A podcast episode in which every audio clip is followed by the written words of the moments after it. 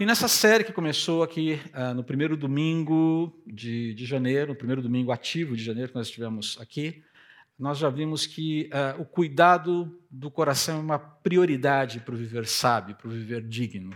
Foi a primeira mensagem ano, cuide do teu coração. Nós vimos ali, próximo slide, por favor, que nós não devemos confiar no nosso coração, porque ele é enganoso, porque ele nos prega peças. Nós vimos que precisamos guardar o nosso coração, porque ele é fonte de vida. Nós vimos também que é necessário termos uma, uma dieta é, sábia no nosso coração. Nós somos responsáveis pelo que colocamos no nosso coração e devemos escolher bem o que colocar lá dentro. Né?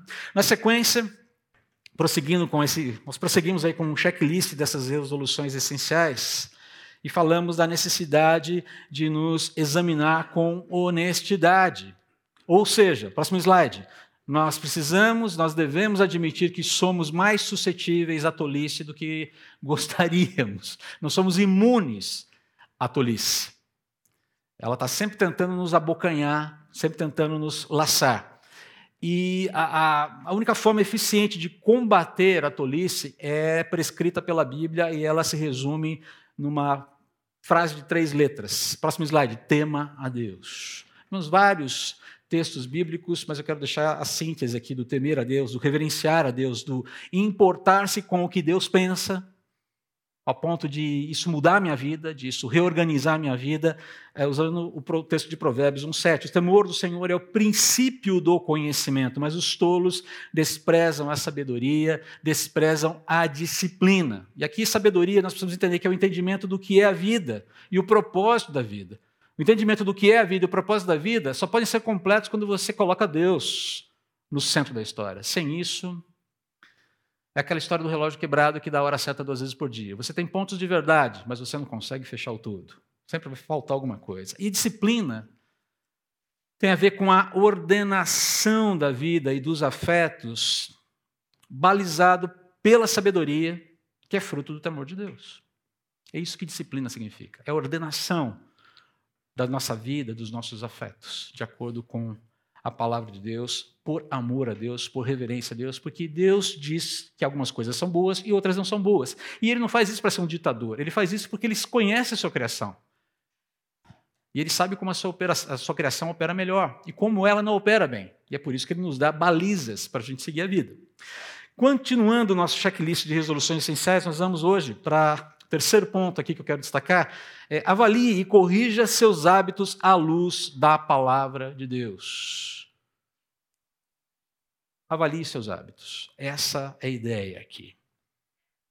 Porque hábitos, como nós mencionamos, acho que na primeira pregação, falando de uma, trazendo uma, uma, uma fala de Margaret Thatcher, é, podem organizar a sua vida e podem organizar a sua vida de uma maneira equivocada, de uma maneira é, indisciplinada, de uma maneira é, danosa para você mesmo. Jerry Bridges, autor do livro Pecados Intocáveis, ele argumenta que os cristãos, e aqui eu preciso fazer uma. Está é, tá cada vez mais necessário a gente fazer, é, é, definir os termos. Né? Quando a gente fala o que é um cristão, precisa definir esse termo. O que, que a gente quer dizer com cristão? Então, deixa eu perguntar para você. Quando a gente fala o que é um cristão, o que, que vem à sua mente? O que é um cristão? Tá vendo? É, parece que a gente sabe, mas não sabe, né? A gente sabe, mas tem vergonha de falar, a gente sabe, mas parece que é impreciso. Então vamos lá, cristão não é sinônimo de bondade, sinônimo de virtuosidade, sinônimo de predicados. A palavra tem sido usada nesse tempo. O sujeito é um cristão, não é verdade? Uma boa pessoa, uma pessoa íntegra. Cristianismo não é sinônimo disso, de integridade, de virtuosidade, de bondade. Cristão define um pecador arrependido e perdoado e, portanto, crente e seguidor de Jesus Cristo. É isso que um cristão é. Quando, a gente fala de cristão aqui, quando eu vou mencionar o texto aqui do, do Bridges, esse é o sentido de cristão aqui. Alguém arrependido, perdoado e, portanto, crente e seguidor em Jesus Cristo. E quando a gente fala de crente, também precisa tomar cuidado. Porque crente também é uma palavrinha mal empregada. Quando eu era criança, era comum a gente usar crente para falar o quê? Para designar o quê? Quem era o quê? Não necessariamente. O crente é o protestante. É o evangélico. É o povo da Bíblia lá. E eu quero dizer para vocês que essa é uma designação errada para crente. Porque no meio dos evangélicos, no meio dos protestantes, tem uma série de pessoas, tem um monte de gente não crente. Assim como tem dentro do catolicismo. Gente crente e não crente. Dentro das igrejas batistas, gente crente e não crente. Dentro da, dentro da igreja presbiteriana, gente crente e não crente. Que heresia? Heresia, vírgula. Prove que eu estou errado. Já conheci vários. Dentro da, até da Assembleia de Deus. Crentes e não crentes. Existem pessoas religiosas, mas não necessariamente crentes. Um crente, então, por definição, é alguém que verdadeiramente crê na divindade de Jesus, na sua encarnação, na sua morte substitutiva, na sua ressurreição, na sua vitória sobre a morte, na sua ascensão aos céus, e aguarda ardentemente, desculpe a minha forçação de barra aqui com o sotaque do sul, embora eu seja de Piracicaba, aguarda ardentemente o regresso futuro de Jesus para buscar sua igreja e punir o mal. Esse é o crente. Se ele está na igreja católica, se ele está na igreja presbiteriana, na batista, na assembleana, na congregacional, é um detalhe. Ok? A minha camisa se chama cristianismo.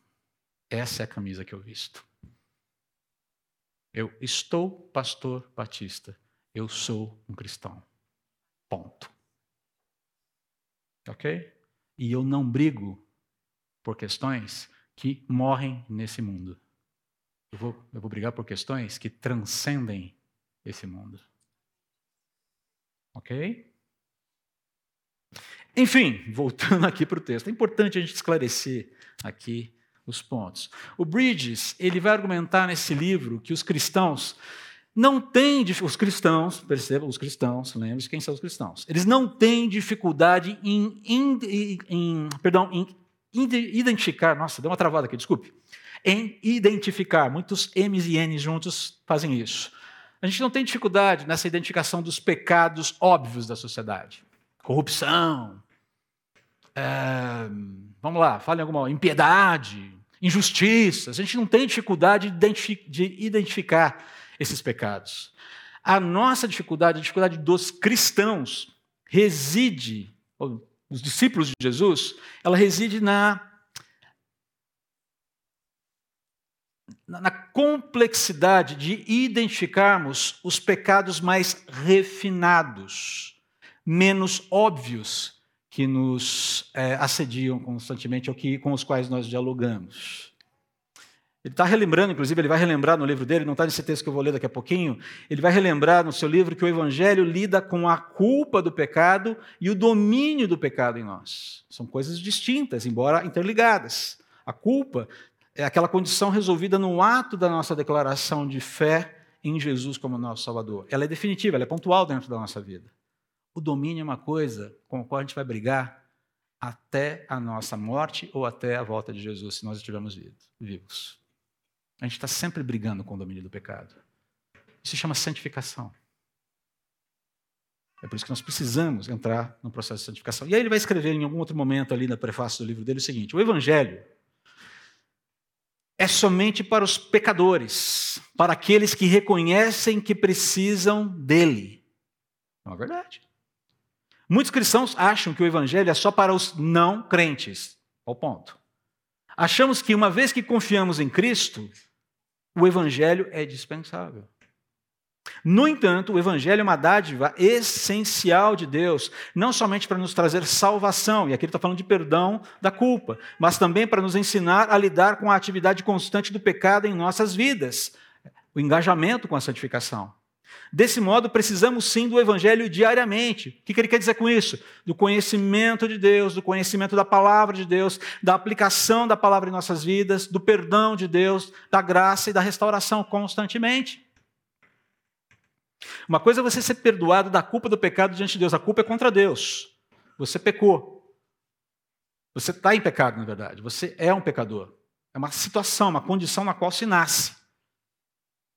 Creio em Jesus, creio que ele morreu na cruz pelos meus pecados.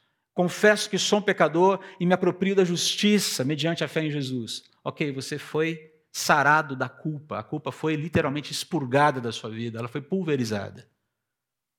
Mas nós continuamos pecando. Menti, roubei, fraudei. Precisamos que essas questões sejam acertadas na nossa vida. Tratei mal uma pessoa, enganei alguém. Preciso fazer o acerto, preciso confessar isso, preciso tratar disso. A gente vai lidar com alguns exemplos aqui daqui a pouquinho.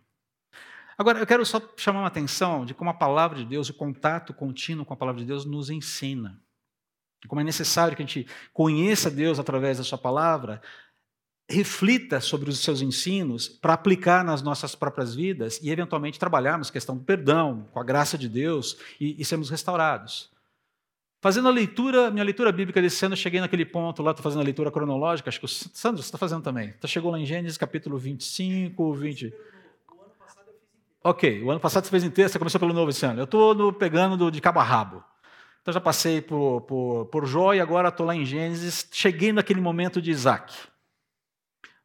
Aquele primeiro momento maravilhoso de Isaac conhecendo Rebeca, aquela, aquela cena idílica no campo, todo mundo romanceia aquilo. Mas agora vem a vida real Quer dizer, aquilo já era vida real, mas agora chega lá a história da família de Isaac.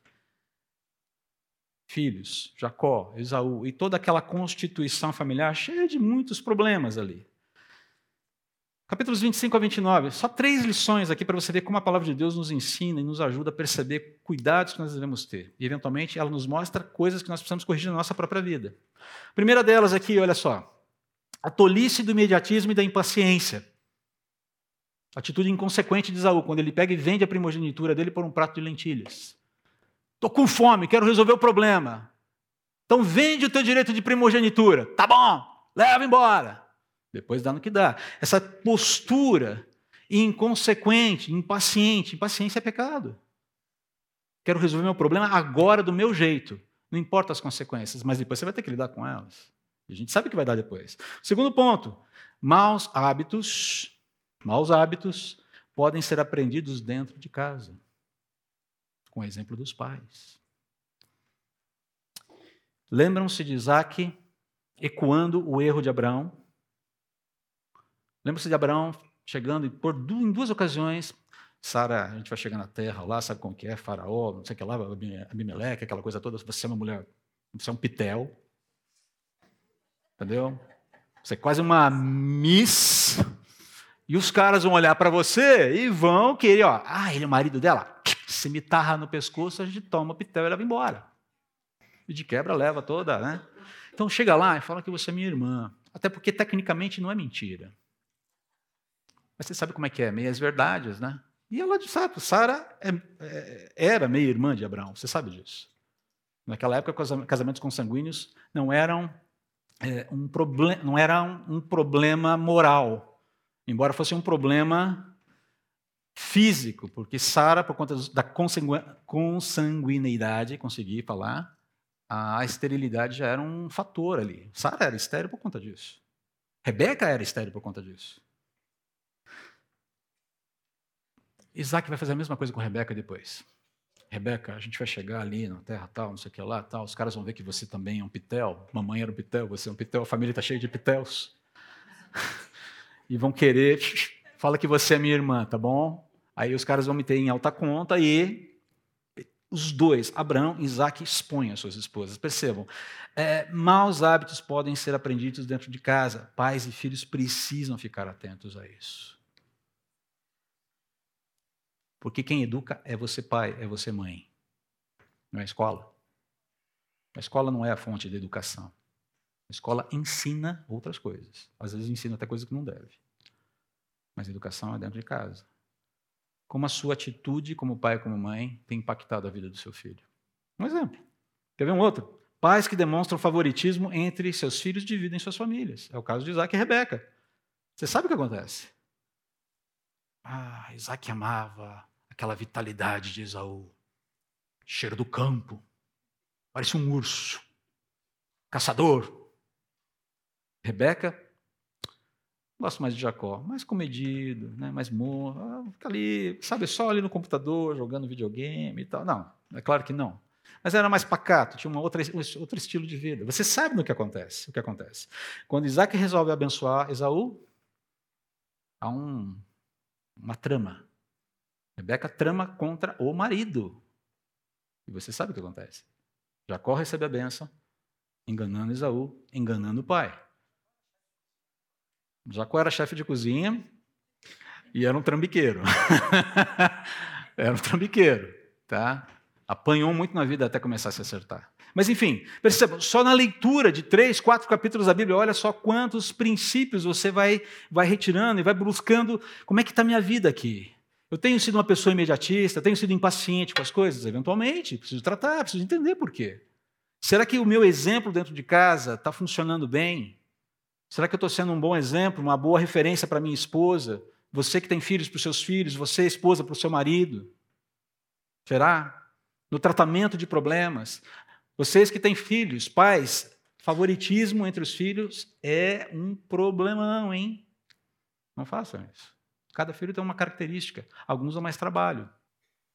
E você vai ter que buscar em Deus a sabedoria para lidar com cada um deles de forma diferente. Mesmo com eles, e mesmo que você seja equânime na sua, no seu lidar com eles, sempre vai ter o filho, e normalmente é o filho mais velho, que se ressente das mordomias do filho mais novo. Ah, pai, a mãe. Vocês fazem tudo o que o fulaninho quer. Eu lembro que em casa era assim. Síndrome do filho mais velho, sabe como é que é? Os pais erram quase tudo com os filhos mais velhos. Quase tudo. O filho mais velho é campo de provas, né?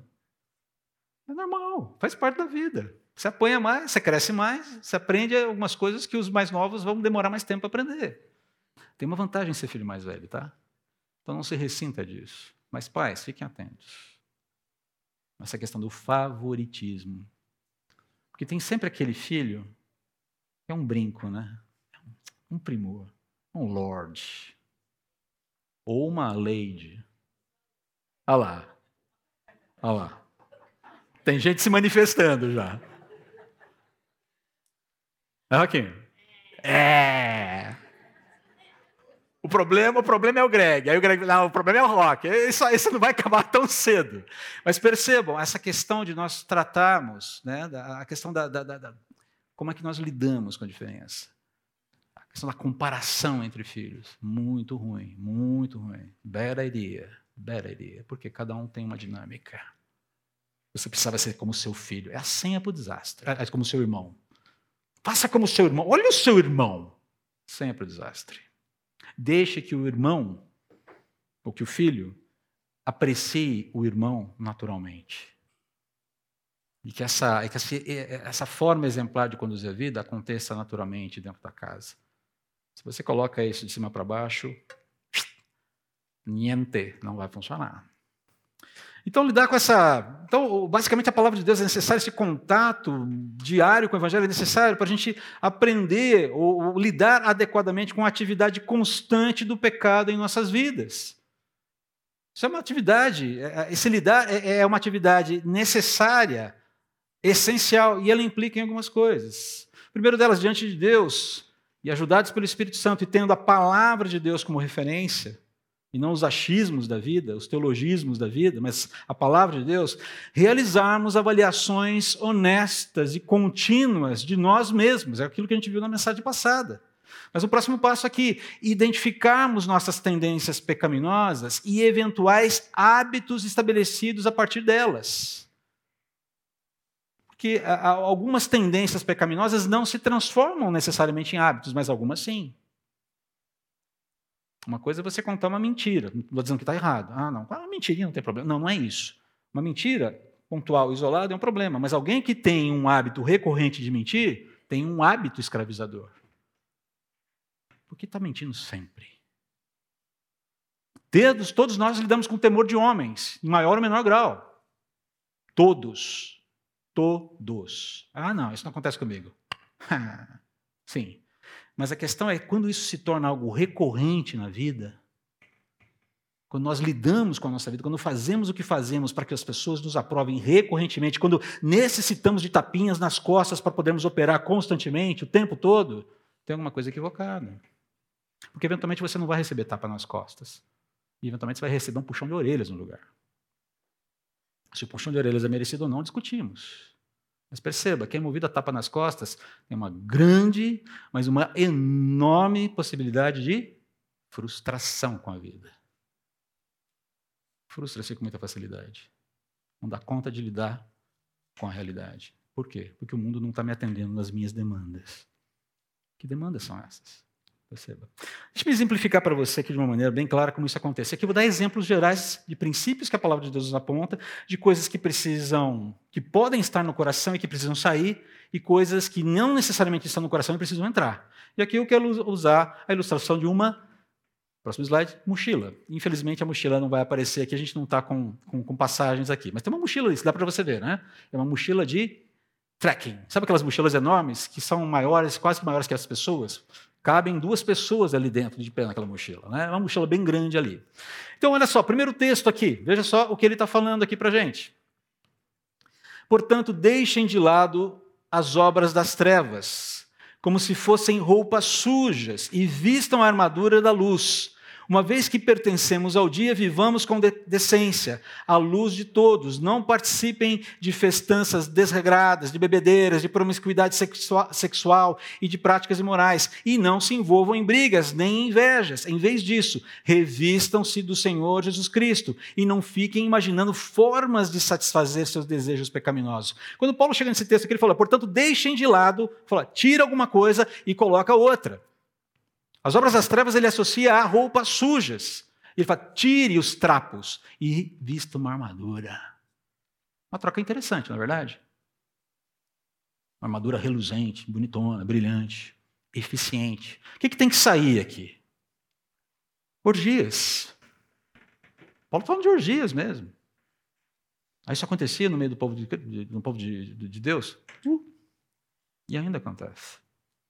Orgias devassidão, discórdias, inveja. E o que, que tem que entrar no lugar? Porque não adianta tirar isso e não colocar nada no lugar. Alguma coisa tem que ser um replacement, uma substituição, disposição de não atender aos desejos pecaminosos. Porque tudo isso aqui são atos em função de desejos que estão no coração. Então perceba, a ideia aqui é justamente, pense nessa, na vida como essa mochila que você vai ter que carregar até que a sua jornada nesse mundo se cumpra. E os hábitos escravizadores são os pesos inúteis dos, dos quais você tem que se livrar.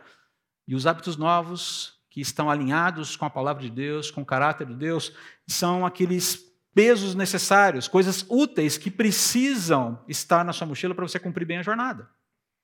Ok? Essa é a ideia aqui. Olha, próximo, vamos para o próximo slide. Portanto, abandonem a mentira e digam a verdade a seu próximo, pois somos todos parte do mesmo corpo. O que tem que sair da nossa vida? Mentira. Nem a mentirinha branca, André? Nem a mentirinha branca. Nem aquela mentirinha para o outro, outro se sentir bem. Se você não sabe o que dizer, ou não sabe como dizer a verdade, não diga nada. E peça a Deus sabedoria para falar a verdade.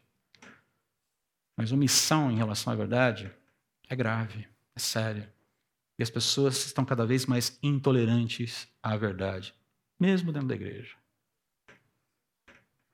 Porque a verdade incomoda muitas vezes. Ela é abençoadora quando a pessoa tem a, disposição de lidar com ela de maneira adequada, mas ela incomoda. Mas tem que sair. Mentira sai, verdade entra. Próximo slide. Olha só. Quem é ladrão, pare de roubar. Paulo está falando a crentes aqui, queridos. Quem é ladrão, pare de roubar. Em vez disso, use as mãos para trabalhar com empenho e honestidade e assim ajudar generosamente aos necessitados. Olha a mudança aqui. O que sai? Roubo, furto, perversidade. Porque o roubo é uma perversidade, o furto é uma perversidade. Você se achar no direito de tomar alguma coisa que não te pertence é uma perversidade. E o que entra no lugar? Trabalho, empenho e generosidade. Eu não estou trabalhando simplesmente para juntar coisas para mim. Eu estou trabalhando para que, através dos recursos que Deus dá pelo meu trabalho, eu possa sim viver bem, viver dignamente e, eventualmente, ajudar pessoas que precisam. Essa é a lógica do reino. Olha o próximo. Evitem o linguajar sujo e insultante. Que todas as suas palavras sejam boas e úteis, a fim de dar ânimo àqueles que as ouvirem. É, a régua de Deus é alta. Eu sei que nem todas as nossas palavras serão boas e edificantes ao longo da vida. Quanto, se eu fizer uma, uma, uma contabilidade da, das minhas falas, muitas delas, muitas delas, são falas inadequadas. Mas o parâmetro continua lá e eu devo persistir. Eu devo identificar o falar indecente e ultrajante na minha vida e tirá-lo. Quando foi que eu falei? Como foi que eu falei? Por que falei? E procurar é, me é, organizar com o poder de Deus para evitar esse tipo de coisa. E o que entra no lugar? Um falar bom e edificante, que eu preciso praticar, que eu tenho que correr atrás, do qual eu tenho que correr atrás. Ele não vem por osmose. Seria tão bom, né? Se nós deitássemos, reclinássemos a nossa cabeça nossa, na nossa Bíblia à noite. Fala, Senhor, que teu servo ouve. Você pode colocar em cima também para pelo efeito da gravidade, né, ela entrar. E aí de manhã você acorda santificado, com toda a palavra de Deus inundando o seu ser, o seu coração e a sua mente completamente renovada. Seria legal assim? Osmose é uma maravilha. Pena que não funciona assim. Pena não, porque Deus deseja que nós intencionalmente o busquemos e reflitamos sobre os nossos sentimentos e relacionamento com Ele. A minha geração, até a minha geração, nós aprendemos muito com, muito com as cartas trocadas com a namorada, com a noiva e futura esposa. Quantos aqui escreviam cartas na sua época de namoro e noivado? Ou oh, arte perdida, que pena. Hoje, o namorado, o namorado manda a, a seguinte mensagem para a mina. Aí, meu, vamos sair hoje à noite? Entendeu? E foi uma frase longa. Aí, meu, de boa, rolê hoje rolezinho, a gente perde a arte de pensar nos nossos sentimentos, de avaliar o porquê sentimos, quais são as nossas expectativas.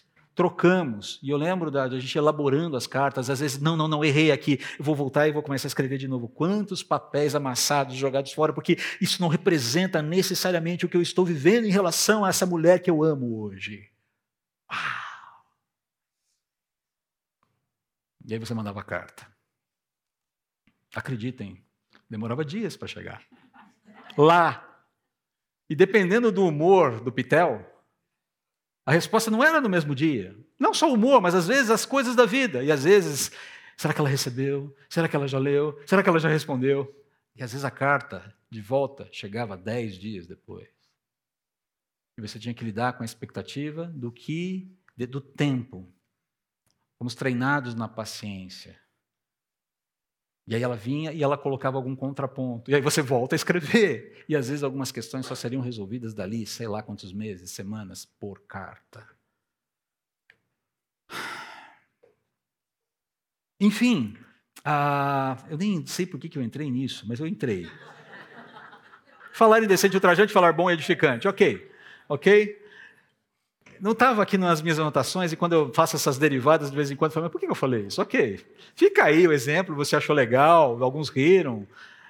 Rapazes, aprendam a escrever cartas para suas amadas. E meninas, aprendem a ler, aprendam a ler cartas.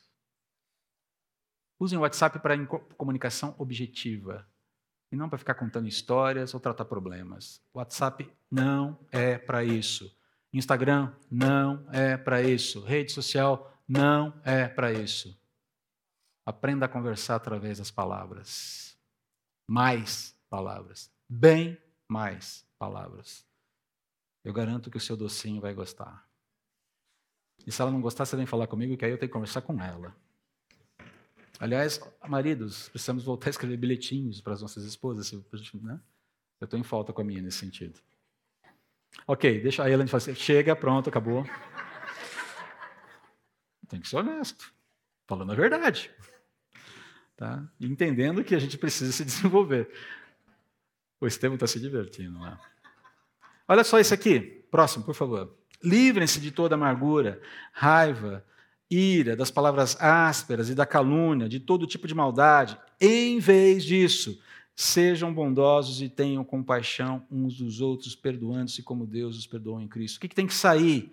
Amargura, raiva, ira, brigas, difamação. Nós vamos, nós vamos experimentar situações de amargura, raiva, ira, brigas e difamação. Mas toda vez que isso acontecer, eu preciso aprender com o erro para procurar eliminá-lo da minha vida, cada vez mais. Para que determinados processos não me fisguem mais. Eventualmente vai acontecer de novo, eu vou ter que lidar com isso. Mas a ideia é que cada vez mais, sendo permeado pela personalidade de Jesus na minha vida, eu me afaste dessas coisas. Eu começo a identificar, opa, eu sei para onde esse negócio vai dar. Vou dar uns dois passos para trás aqui. Mas eu tenho que me encher do quê? Bondade, compaixão, perdão. Você quer ver uma coisa que o brasileiro precisa aprender a fazer, especialmente os crentes brasileiros, os cristãos brasileiros precisam aprender a fazer? Presumir o melhor do outro, antes até que ele prove que ele não é digno daquela confiança. O brasileiro tem a mania de presumir o pior dos outros. Reparou nisso? A gente é assim, sim. A gente presume o pior. A gente é desconfiado. A gente olha para o outro ah, malandrinho. Nós temos essa tendência. Não estou dizendo que é, é, eu estou fazendo uma generalização aqui. Nem todo mundo é assim, mas é uma tendência do brasileiro. Precisamos presumir o melhor, até que prove-se o contrário.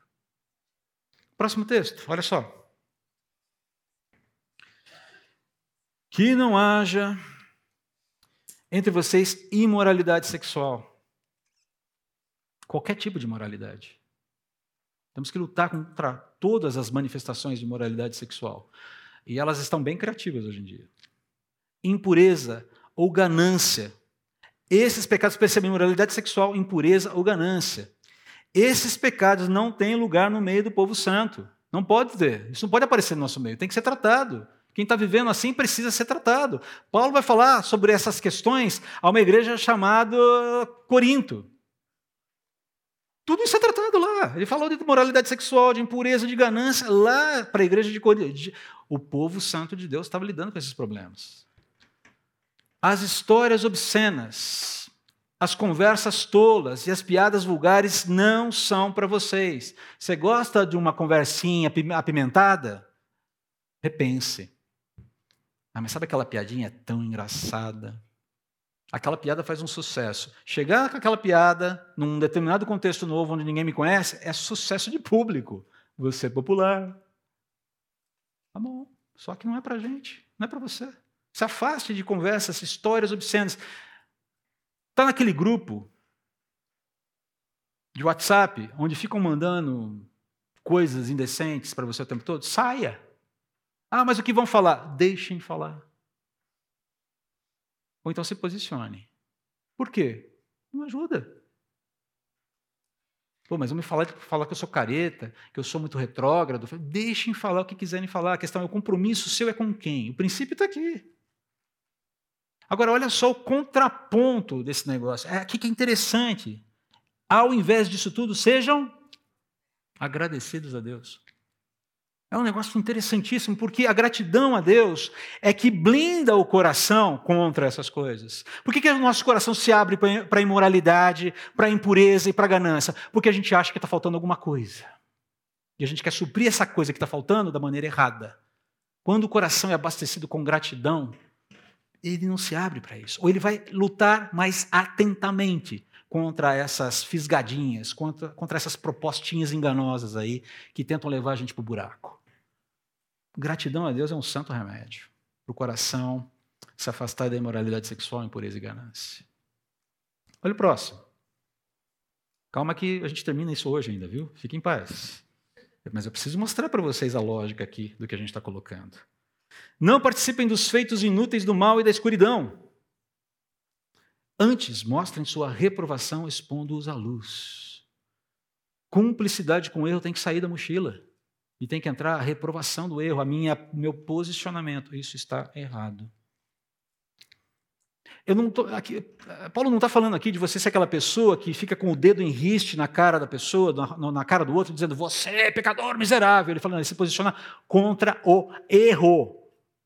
Falei, querido, isso aqui não está certo. Isso aqui não está certo. Isso aqui não, eu não vou fazer isso. Se você não fizer o que eu estou mandando, você vai perder seu emprego.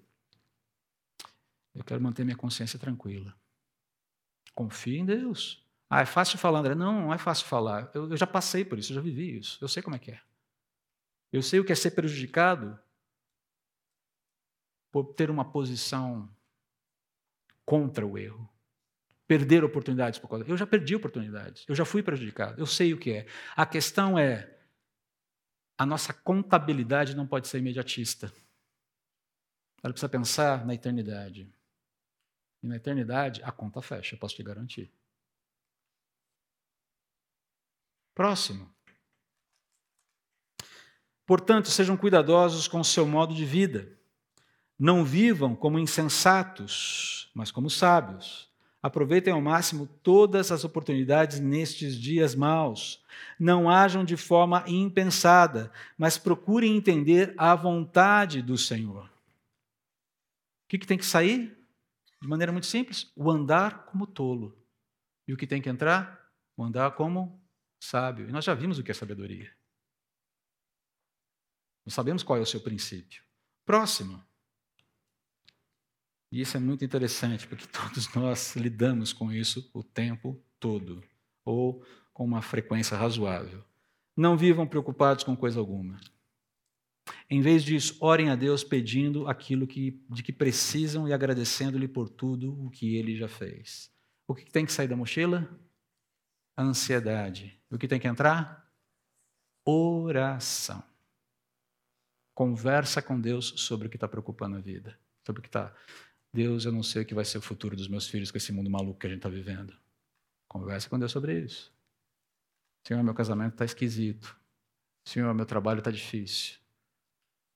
Converse com Deus sobre isso. Trate as suas ansiedades diante dele.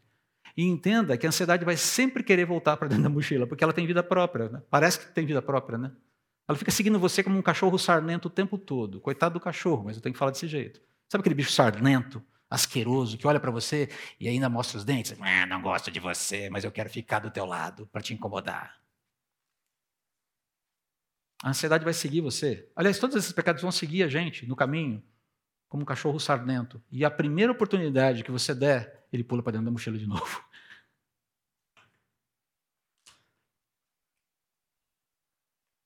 Muito bem. Dito tudo isso, como a gente lidar? Como é que a gente deve lidar? Como é que a gente deve se engajar? Qual deve ser o processo de engajamento para nós entendermos o que deve sair e o que deve entrar? E a resposta é muito simples. Próximo slide. Renovação da mente. Nós precisamos constantemente nos engajar no processo de renovação da nossa mente. Aquilo que Paulo fala lá em Romanos 12, 2. Portanto, irmãos, suplico-lhes que entreguem seu corpo a Deus. Por causa de tudo que ele fez por vocês. Quando ele fala corpo, ele está falando entreguem-se integralmente a Deus, o seu viver a Deus. Que seja um sacrifício vivo e santo, do tipo que Deus considera agradável. Essa é a verdadeira forma de adorá-lo.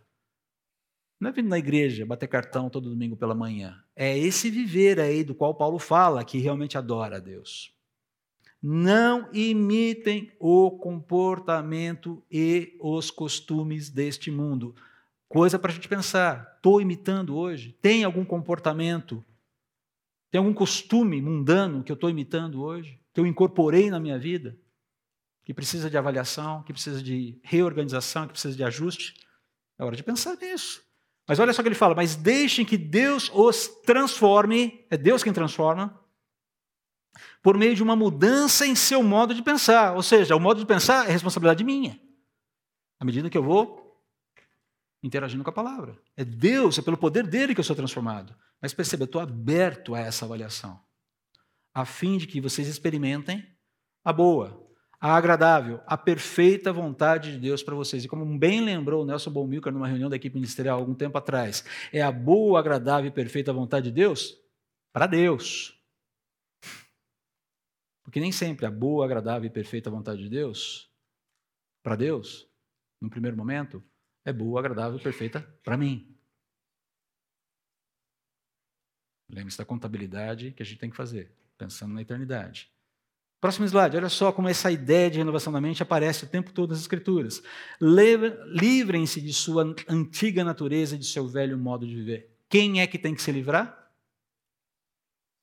Quem é que tem que se livrar? Andrezão, tira a roupa velha, cara. Tira. Coloca a roupa nova, tira a roupa velha. Porque a antiga natureza é corrompida pelos desejos impuros e pelo engano. Ela, na verdade, está aqui, ela está brigando o tempo todo por espaço, eu tenho que sufocá-la. Deixem que o Espírito renove seus pensamentos e atitudes revistam-se de sua nova natureza. Vá dando cada vez mais espaço, vai abrindo, vai limpando a casa. Você vai sempre ter essa presença incômoda da velha natureza tentando dar um golpe de Estado de novo dentro da, da, da sua vida. Mas cabe a você cabe a mim, organizarmos a nossa casa, o nosso ser interior, para que ele seja cada vez mais reflexo da presença de Deus habitando em nós e, e abençoando a realidade através de nós. Último texto que eu quero mostrar para vocês. Por fim, irmãos, quero lhes dizer só mais uma coisa. Paulo fechando a sua carta para a igreja de Filipos. Olha só, uma boa regra de como a, a, a, nutrir a mente educar a mente para que ela seja a, a, mais afeita às coisas de Deus do que a, a realidade desse mundo. Concentrem-se em tudo que é verdadeiro, tudo que é nobre, tudo que é correto, tudo que é puro, tudo que é amável e tudo que é admirável. Concentrem-se nessas coisas. Isso, para isso a gente precisa refletir, a gente precisa avaliar, a gente precisa ler a realidade tal como ela é de, de fato. E eu preciso da palavra de Deus para fazer isso. E aí vem uma segunda orientação. Pensem no que é excelente e digno de louvor. E mais uma orientação. Continuem a praticar tudo que aprenderam e receberam de mim. No caso, Paulo. Tudo que ouviram de mim e me viram fazer então o Deus da paz estará com vocês. Tá, Paulo está falando assim: o que eu entreguei para vocês foi o que eu recebi. É isso aqui. É aqui. É aqui.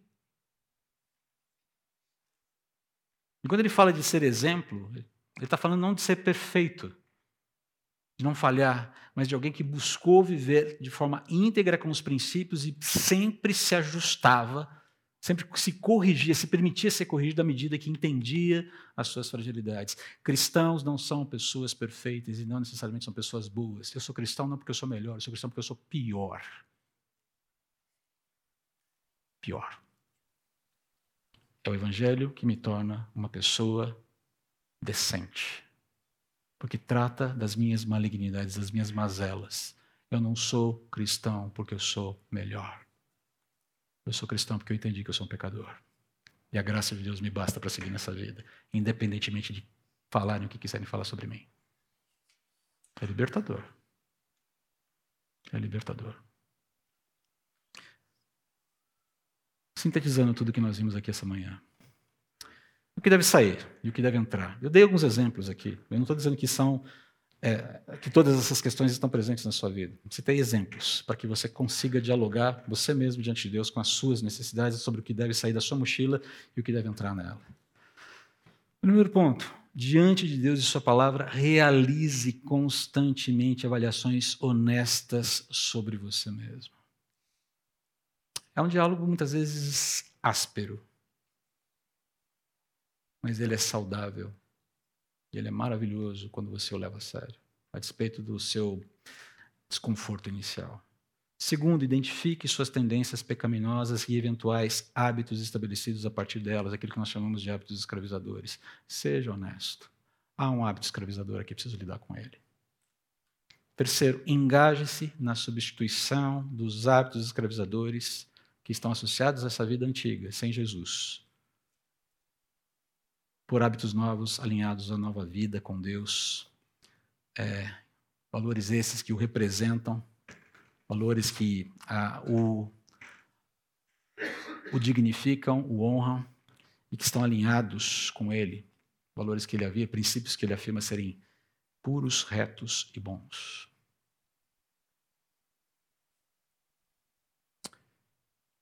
Mudança de hábitos. Nós precisamos sempre avaliar a necessidade de mudança de hábitos na nossa vida.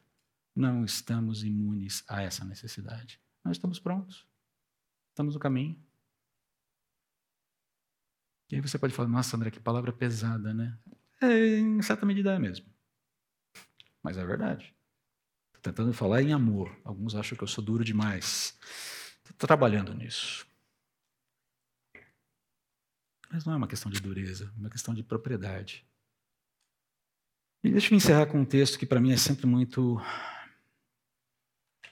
É, me enche de esperança quando eu me vejo com hábitos que me que, que ofendem a Deus na minha vida, que precisam de um tratamento mais profundo. E olho e falo, puxa, Senhor, isso aqui está pegando. Caramba, que dureza. E às vezes eu entro num processo de muito, de, de, de um diálogo longo com Deus sobre algumas coisas. Mas olha só que interessante que João fala na primeira carta dele, capítulo 1, versículos 8, 9 e 10.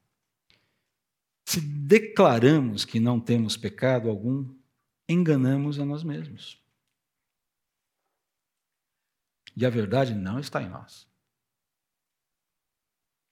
Se confessarmos os nossos pecados, Ele é fiel e justo. Jesus é fiel. Jesus é suficientemente justo para nos perdoar todos os pecados. Todos. Todos. E nos purificar de toda a injustiça. Não há um cristão que verdadeiramente se lance de joelhos, abatido com o seu pecado diante do Senhor, clamando por misericórdia, que não saia dali renovado em esperança, declarado justo na presença do Senhor, puro, límpido, sem culpa, sem qualquer espécie de mancha. Se afirmamos que não temos cometido pecado, nós o fazemos mentiroso e Sua palavra não está em nós. Sejamos honestos conosco, conosco mesmos. Sobretudo, sejamos honestos diante de Deus sobre quem somos e onde estamos.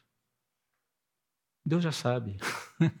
Essa é a boa notícia. Deus já sabe onde você está, Deus já sabe onde eu estou. Há surpresa para ele. Gosto muito daquela música do, do, do Carlos Sider. Não vou lembrar o nome agora. Deixe que falem, que pensem, que digam sobre o que aquilo que sou, o que fui, o que nunca serei. Bastam as bravatas, histórias, mentiras, vãs repetições de, de gente que tenta fazer de Deus refém. Basta, Senhor, o que vem de mim. E ele está falando sobre essa questão de me ajuda a entender onde está o meu barco nessa jornada da vida. Que ele registre, que a minha, a minha interação com o Senhor registre o a posição exata do meu barco, para eu entender, para eu discernir a minha jornada. Eu não quero idealizar sobre mim mesmo. Não é pensar mal sobre si mesmo. E nem pensar demais sobre si mesmo. É pensar aquilo que é exato. E tratar com Deus aquilo que Ele está falando. Filhão, vem cá, vamos conversar. Vamos trocar uma ideia. Amo você, cara. Mas aqui você está pisando na bola. Precisamos acertar essa história. E falar isso não é ser duro. Falar isso é ser amoroso é se preocupar com o caminho de quem você está exortando. Deus não puxa a nossa orelha que Ele está afim de nos ver tropeçar. Ele simplesmente quer nos levantar, nos limpar, nos justificar e dizer: continua, você vai chegar. Eu já te vejo pronto. Já te vejo absolutamente pronto. E você não faz ideia do pitel que você é pronto. Vamos orar.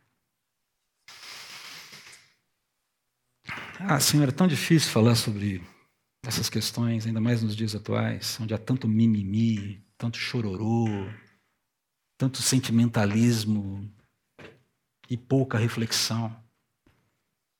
Mesmo dentro da igreja.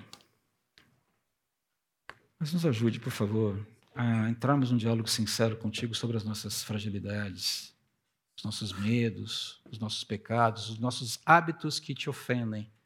E ofendem o Senhor, e o Senhor não é prejudicado. É importante que nós lembremos, te ofendem, porque sem dúvida não refletem a tua santidade. O Senhor nos chamou para sermos santos, e sermos santos não é sermos perfeitos, mas sermos santos é sermos separados para um propósito.